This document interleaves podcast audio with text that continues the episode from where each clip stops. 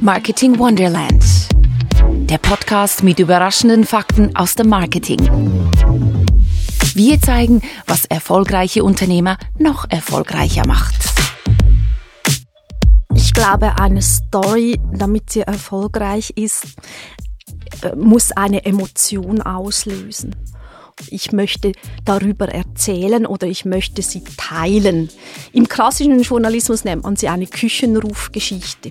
Also man sitzt zusammen und dann sagt der eine zum anderen, wusstest du schon? Also ruft in die Küche äh, und sagt, hey, hast du gelesen oder hast du gehört das? das? Und das ist eine gute Geschichte. Man möchte sie teilen. Das ist Andrea Bleicher. Andrea ist Gast unserer ersten Episode von Marketing Wonderland. Marketing Wonderland ist der neue Podcast mit überraschenden Fakten aus dem Marketing. Hier hören Sie, was Unternehmen noch erfolgreicher macht. Mein Name ist Claudia Gabler. Ich bin CCO bei BMQ Partners. Und ich freue mich heute mit Andrea Bleicher, der Gründerin von Panda und Pinguin. Das ist die Storytelling-Agentur in der Schweiz, zu schauen, wo es denn in Zukunft hingeht mit dem Content Marketing. Sind eigentlich TikToker die besseren Journalisten? Wo muss man sich in Zukunft präsentieren, wenn man sichtbar sein will bei seiner Zielgruppe? Darüber und noch mehr möchte ich mich in der nächsten halben Stunde gerne mit Zürichs Nummer 1 Storytellerin Andrea Bleicher unterhalten. Herzlich willkommen, liebe Andrea. Wir kennen einander, wir dürfen uns duzen. Ja, vielen Dank.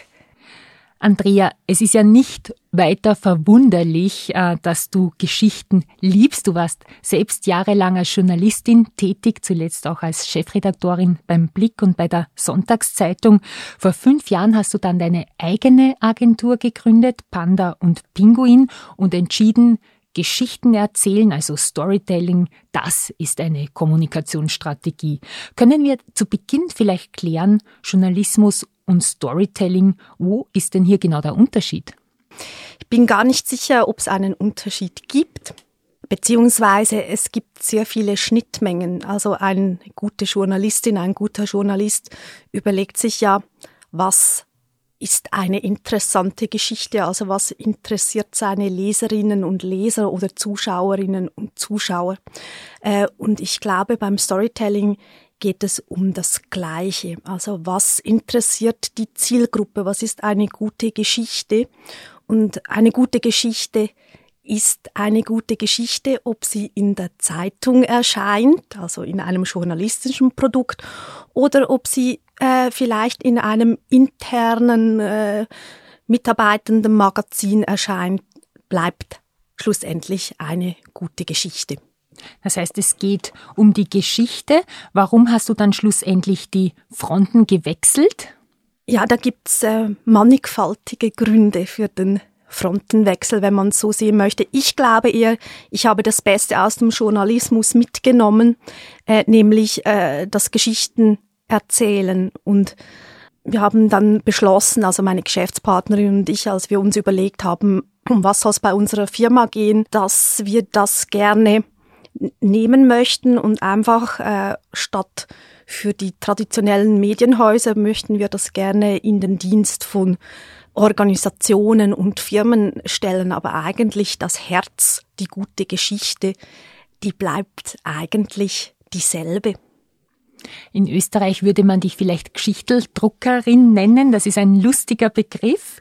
Ähm, manchmal sind damit auch Menschen gemeint, die Geschichten erzählen, die vielleicht nicht so 100 Prozent der Wahrheit entsprechen oder ganz leicht übertrieben sind. Äh, wie siehst du das? birgt das Geschichtenerzählen vielleicht auch Gefahren, wenn zum Beispiel Geschichten dann plötzlich als Wahrheiten verkauft werden oder wenn sich dann im Internet Communities herausbilden, die ihre Meinungen kundtun und es sich zur Aufgabe machen, sich permanent quasi wie selbst zu bestätigen und keine anderen Meinungen mehr zulassen? Also ich glaube, mindestens so, wie wir das Storytelling verstehen. Also es gibt ja da unterschiedliche Auffassungen, was das sein könnte. Zum Beispiel die Werbung hat ja auch das Gefühl, die klassische Werbung, dass sie auch Storytelling machen. Da geht es aber eher um Fiktion. Wir machen keine Fiktion, sondern bei uns ist das Storytelling tatsächlich, die Dienstleistung ist eine authentische Geschichte, also eine wahre Geschichte, ist nichts erfunden, erstens mal die Geschichte zu erkennen, was ist interessant und sie dann möglichst interessant zu erzählen. Also ich verstehe zwar natürlich die Frage ähm, tatsächlich und ich, ich glaube, es gibt tatsächlich die Gefahr, wenn man möglicherweise Storytelling auch falsch versteht, äh, aber es geht nicht, bei uns geht es nie um Fiktion, äh, sondern es geht um die wahre, authentische, gute Geschichte. Das heißt, äh, nicht Geschichten erfinden, auch nicht dicker auftragen, als sie sind, sondern wirklich so bei der Wahrheit bleiben. Äh, kehren wir noch mal kurz zurück zu den sozialen Medien. Ich finde, das ist ein sehr spannendes Thema und äh, wir haben kürzlich ein Zitat gelesen vom Werber Dominik von Matt und er hat gesagt, Immer mehr Menschen stecken in Meinungsblasen fest und fühlen sich durch Andersdenkende provoziert, beleidigt oder bedroht. Das ist unbestreitbar eine Folge des Siegeszuges der sozialen Medien. Aber diese Situation wird sich nicht mehr ändern. Eine Rückkehr zur alten Normalität gibt es nicht. Frage an dich, liebe Andrea. Denkst du, macht uns Facebook immer intoleranter? Ich weiß nicht, ob uns Facebook intoleranter macht oder ob es die Intoleranz sichtbarer macht. Ich glaube, da gibt's äh, beide Möglichkeiten, dass beide wahr sein können. Was ich allerdings tatsächlich feststelle, ist, dass man in Bubbles kommuniziert und dass man natürlich auch in Bubbles verkehrt. Früher ist das wahrscheinlich eher analog passiert. Jetzt passiert es äh, in den sozialen Medien. Und ich glaube schlussendlich, das hat natürlich auch etwas Menschliches. Also man möchte sich auch in seiner Meinung bestätigt fühlen. Äh, und das schafft man sich, das schafft man natürlich, wenn man mit Gleichgesinnten äh, kommuniziert, macht es vielleicht auch etwas langweiliger, weil ein schöner Dialog natürlich auch erfrischt und neue Ideen dazu kommen. Ich, ich glaube, das macht das Ganze erst interessant. Aber ich glaube, es ist durchaus auch verständlich, eben indem man sich Bestätigung sucht. Ist das eine Gefahr? Also ich sehe die Gefahr eher äh, in diesen sehr aktivistischen Gruppen, die dann andere Individuen oder Meinungen angreifen und auch gezielt angreifen, weil ich glaube, das ist wahnsinnig schwer auszuhalten für Menschen. Es ist ja so, dass der Einfluss der sozialen Medien wächst. Das können natürlich Gründe dafür sein. Jener der großen Zeitungen sinkt. Aus deiner Sicht, was ist denn hier genau passiert? Ich, ich glaube, da haben möglicherweise die großen Zeitungen äh, den Trend der Zeit nicht erkannt, weil es hätte ja auch niemanden, ein Medienhaus daran gehindert zu sagen, hm, diese Erfindung, dieses Internet, das ist doch auch ganz interessant. Äh, da könnten wir auch mitmachen oder ui, Mobiltelefone. das ist ja auch was für uns. Wieso machen wir da nicht mit? Man hat das anderen äh, überlassen und jetzt muss man sich auch nicht grämen, sondern das ist dann halt so. Man hat äh, einen Trend nicht erkannt, hat nicht reagiert äh, und jetzt sitzt man auf etwas, dessen Zeit möglicherweise auch in der Technologie, ich würde jetzt nicht sagen, ganz abgelaufen ist. Papier wird es ja immer geben, aber äh, das jetzt halt sich verändert hat und, und äh, da muss man auch äh, nicht traurig sein, sondern ich denke, das hat man sich selber zuzuschreiben. Also die Tageszeitungen hatten ihre Zeit sozusagen, hatten auch ihre Zeit, sich zu erneuern. Braucht es die Tageszeitungen noch, wenn die Leute doch viel lieber TikTok-Videos schauen und Instagram-Stories konsumieren? Ganz persönlich lese natürlich äh, auch gerne noch eine Zeitung auf, auf Papier äh, und möchte die auch nicht verschwinden sehen. Ich, ich habe zwei Kinder, die sind 16 und 18 Jahre alt und äh, denen muss ich nicht mit einer Zeitung kommen.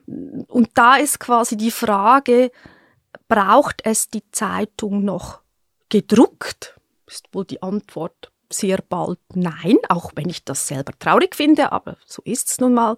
Braucht es die Inhalte der Zeitung noch? Äh, würde ich äh, denken, die braucht es unbedingt. Die Frage ist, in welcher Form produziert man sie? Genau, und zur Form äh, vielleicht eine Anschlussfrage. Medien wie NZZ oder auch 20 Minuten produzieren ja heutzutage auch Unternehmenscontent, betreiben also auch Storytelling, also Inhalte, die eine Marke oder ein Unternehmen bekannter machen sollen. Und sie publizieren diese in den Zeitungen und auch in ihren Kanälen. Zwar sind diese Kanäle mal mehr, mal weniger offensichtlich auch gekennzeichnet, aber wird hier nicht klar auch die Linie zwischen Journalismus und Storytelling überschritten? Die Antwort auf diese Frage ist nicht so einfach, weil es die Medienhäuser auch unterschiedlich handhaben. Also ich denke, schwierig wird es, äh, wenn man im Auftrag von Kunden eigene Journalistinnen und Journalisten beauftragt, einen Artikel zu schreiben da vermengt sich's dann ganz klar. Hingegen, wenn man sagt, wir haben bei uns eine Abteilung, wie zum Beispiel Tamedia das macht, die nennen das da Commercial Publishing, die publizieren sonst nicht für die Tamedia-Produkte, äh, sondern nehmen Aufträge entgegen. Das ist dann auch in der Zeitung ausgewiesen, äh, dass das so entstanden ist. Dann muss ich sagen, Warum sollen Firmen nicht die Skills äh, von Leuten beanspruchen, die es können? Also da sehe ich dann nichts Verwerfliches, sondern das ist dann, äh, finde ich, ein durchaus zulässiges Modell. Ich finde es eher schwierig, wenn man heute im Auftrag etwas macht und morgen soll man angeblich wieder als unabhängiger Journalist vielleicht zum Gleichen. Ich finde, das ist eine Vermischung, die nicht geht. Also die geht auch im Kopf äh, der Journalistinnen und Journalisten, die geht nicht. Journalisten oder TikToker, was denkst du, wer sind die Influencer der Zukunft? Wer macht erfolgreicher sichtbar in dieser ständigen Nachrichtenflut, der wir ausgesetzt sind? Wenn man es jetzt anschaut, ich, ich sage jetzt auch mal generationenbezogen, würde ich jetzt auch mal denken, dass es wahrscheinlich schon Generationen gibt, äh, die eben quasi die klassischen Medien, wo halt auch Journalistinnen und Journalisten ähm, äh, ihre Beiträge haben, äh, gar nicht konsumieren. Also da würde ich ganz klar sagen, natürlich äh, sehen die, was äh, auf TikTok passiert.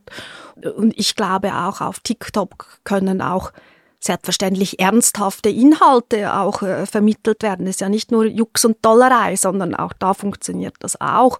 Ich glaube, im Moment ist es aber äh, tatsächlich so, dass es äh, natürlich gibt's auch noch die Journalisten, die eine Meinung haben äh, und auch noch äh, auch noch Einfluss äh, haben auch auf die politische Meinungsbildung. Ähm, wo sich das in Zukunft hinbewegt, finde ich das relativ schwierig abzuschätzen, weil man weiß ja auch nicht, bei den ganzen sozialen Medien gibt es ja auch Ups und Downs, also gibt es ja Trends äh, von Plattformen, die kommen und gehen. Alles ist sehr schnelllebig geworden. Also sich da sehr lange als Meinungsbildner zu behaupten, scheint mir relativ anspruchsvoll. Sie hören Marketing Wonderland. Unser Gast heute, eine der besten Storytellerinnen der Schweiz, Andrea Bleicher von Panda und Pinguin. Sparks of Wonder. Sie hören Marketing Wonderland. Wir werfen einen neuen Blick auf gewohnte Dinge. Wir nennen es Sparks of Wonder. Marketingbegriffe erhellend neu erklärt. Heute Vanity Metrics. Haben Sie sich auch schon gewundert, was Vanity Metrics sind und ob sie wirklich etwas mit Eitelkeit zu tun haben? Vanity Metrics sind Kennzahlen, Messgrößen, die uns zum Beispiel sagen, wie viele Besucher auf unserer Webseite sind, wie viele Follower unser Firmenaccount auf LinkedIn hat und wie oft unser letzter Post geliked wurde. Natürlich ist es toll, viele Likes zu erhalten. Das sagt aber noch nichts darüber aus, welchen Impact sie auf unseren Geschäftserfolg haben. Hierzu müssen wir andere Daten anschauen, und zwar die Actionable Metrics haben die vielen Klicks zu mehr Kundenkontakt geführt, zu Anrufen oder gar Käufen. Nur wer diese Daten verfolgt und sammelt, erhält ganz klare Hinweise, was auf den Kommunikationskanälen funktioniert. Im Gegensatz zu Vanity Metrics lassen diese Actionable Metrics Handlungen ableiten, die zum Erfolg führen und nicht nur dem Ego schmeicheln.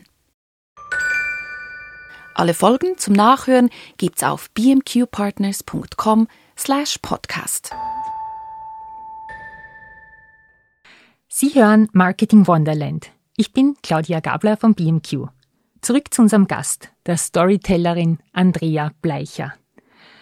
Andrea, Unternehmer haben ja oft mehr Geld als Medienhäuser. Nutzen Sie das auch sinnvoll und werden Sie vielleicht damit in Zukunft sogar zu den besseren Medienhäusern, ganz nach dem Vorbild von Red Bull?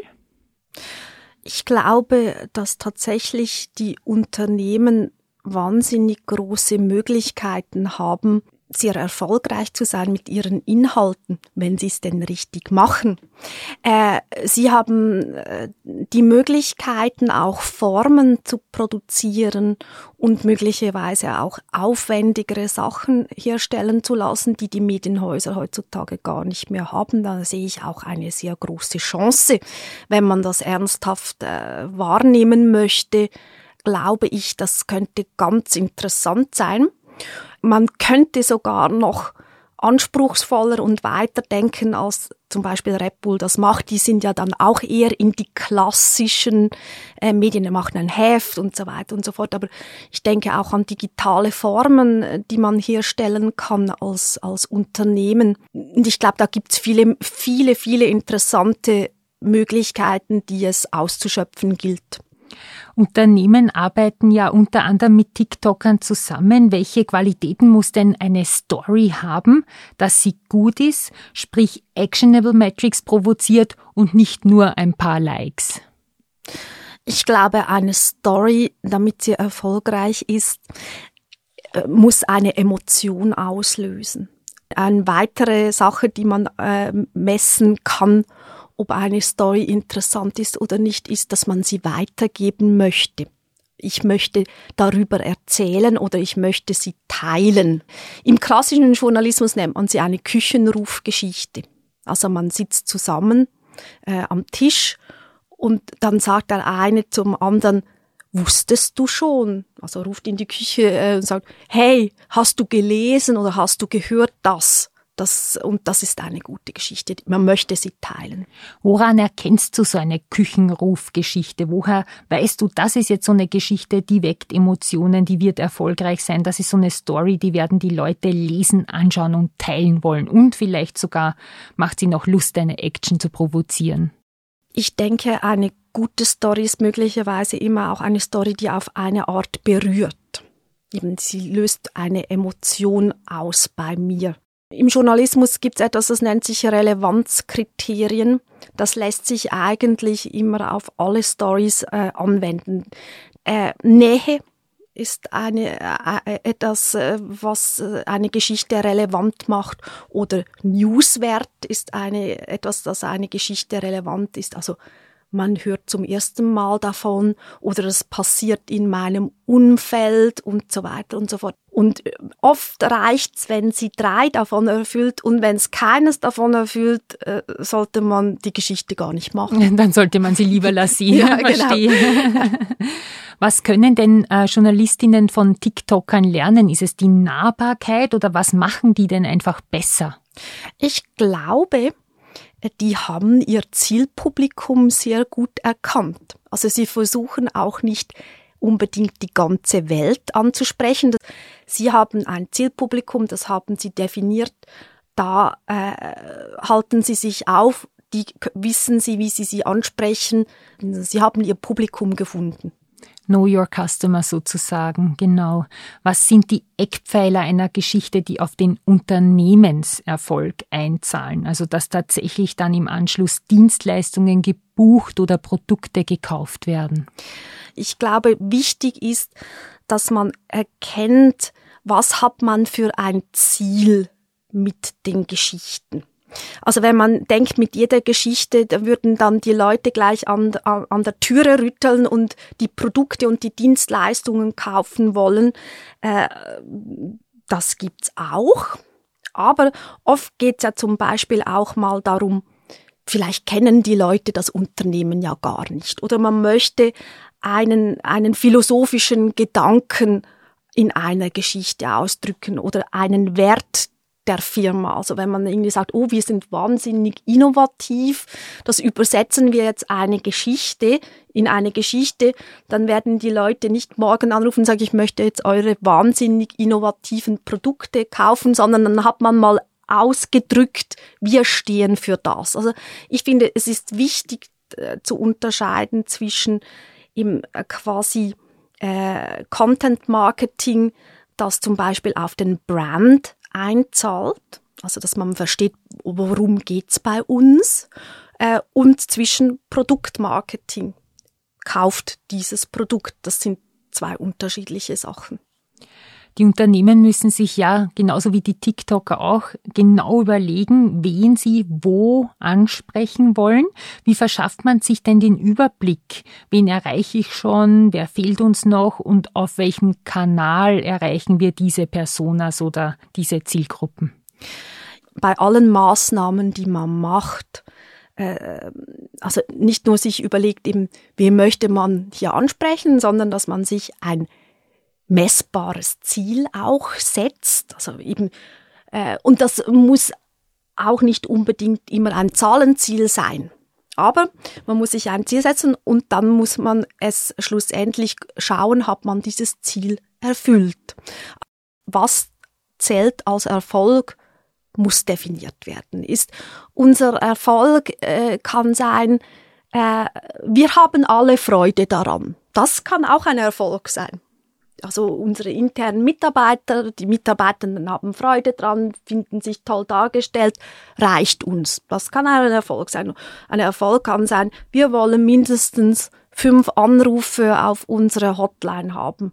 Äh, und, und so, wenn man sich das überlegt, äh, dann unterscheiden sich auch die äh, Inhalte und möglicherweise auch die Produkte. Oder man kann sagen, oh, wir, wir wollen ja äh, 20-Jährige ansprechen, dann mache ich wahrscheinlich äh, nicht eine äh, Kampagne in einer Zeitung, warum auch, sondern dann muss man sich überlegen, wo halten die sich auf. Wir probieren diesen Kanal.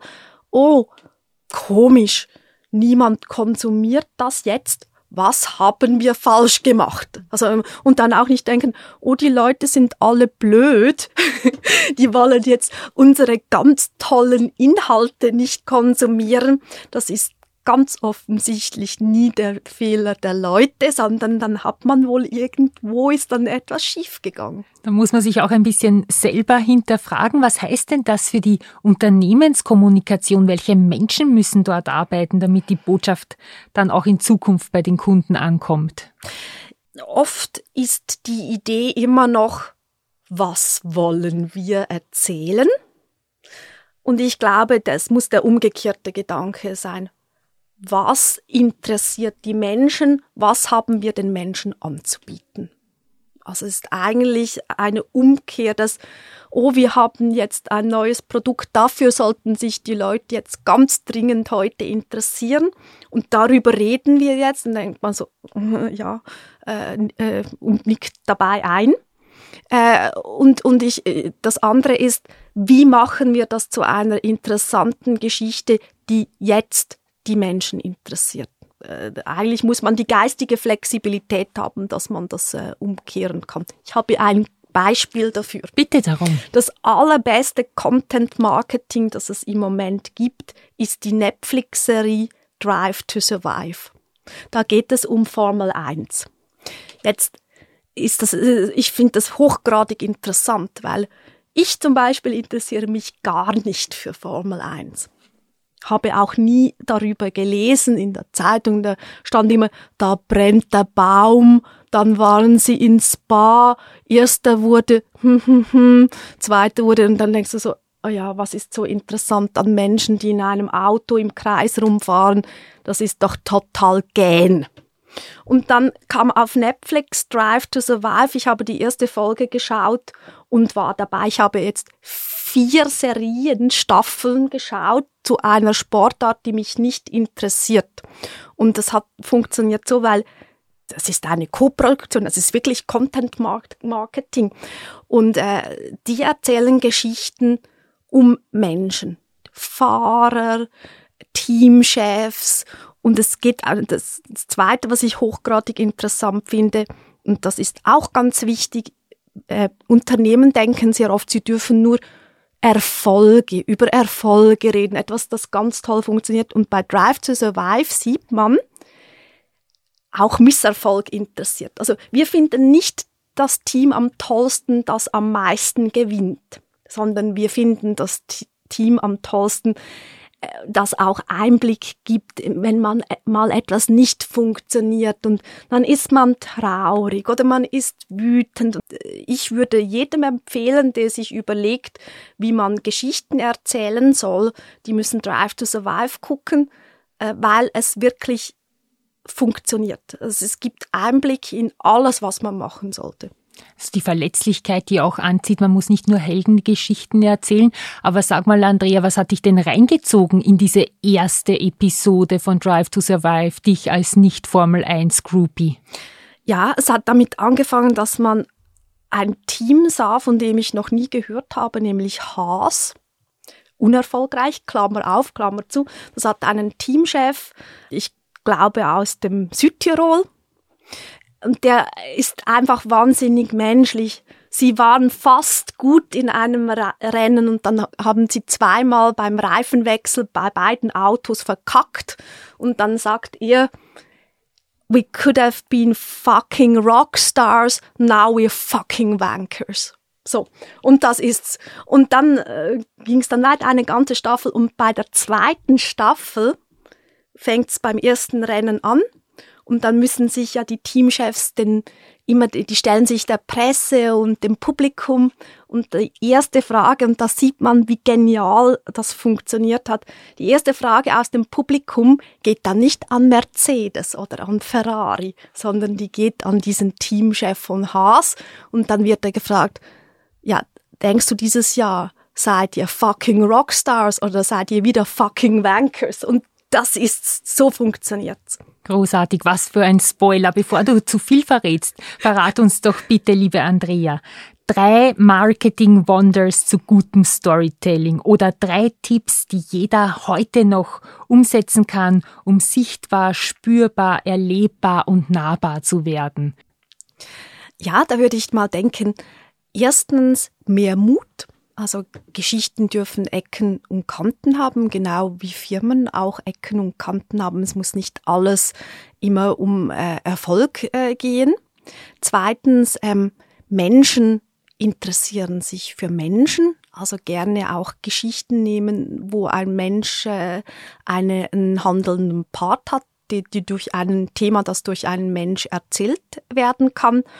Und äh, das Dritte ist der Küchenruf Möchte man die Geschichte teilen und weitererzählen, dann ist es eine gute Geschichte. Großartig. Vielen herzlichen Dank, liebe Andrea Bleicher von Panda und Pinguin, für deine Zeit. Und danke auch für Ihre Zeit am Kopfhörer, liebe Zuhörerinnen und Zuhörer. Das war die erste Episode von Marketing Wonderland, dem neuen Podcast mit überraschenden Fakten aus dem Marketing und was Unternehmen noch erfolgreicher macht. Unter bmqpartners.com slash podcast warten weitere Sparks of Wonder darauf, von Ihnen zum Leuchten gebracht zu werden. Gefällt Ihnen das Format? Teilen Sie es gerne mit Freunden, Kolleginnen und Gleichgesinnten. Authentische Kommunikation macht den Unterschied. Sichtbarkeit bei Ihrer Zielgruppe, den Erfolg. In der nächsten Folge hören Sie Sandy Obliger, Sales Director bei Electrolux. Wir fragen Sie, ob Content Marketing bald die Verkäufer ersetzt. Antworten auf diese Frage in unserer nächsten Episode. Ich freue mich, wenn Sie wieder dabei sind. Auf Wiederlüge, tschüss und baba.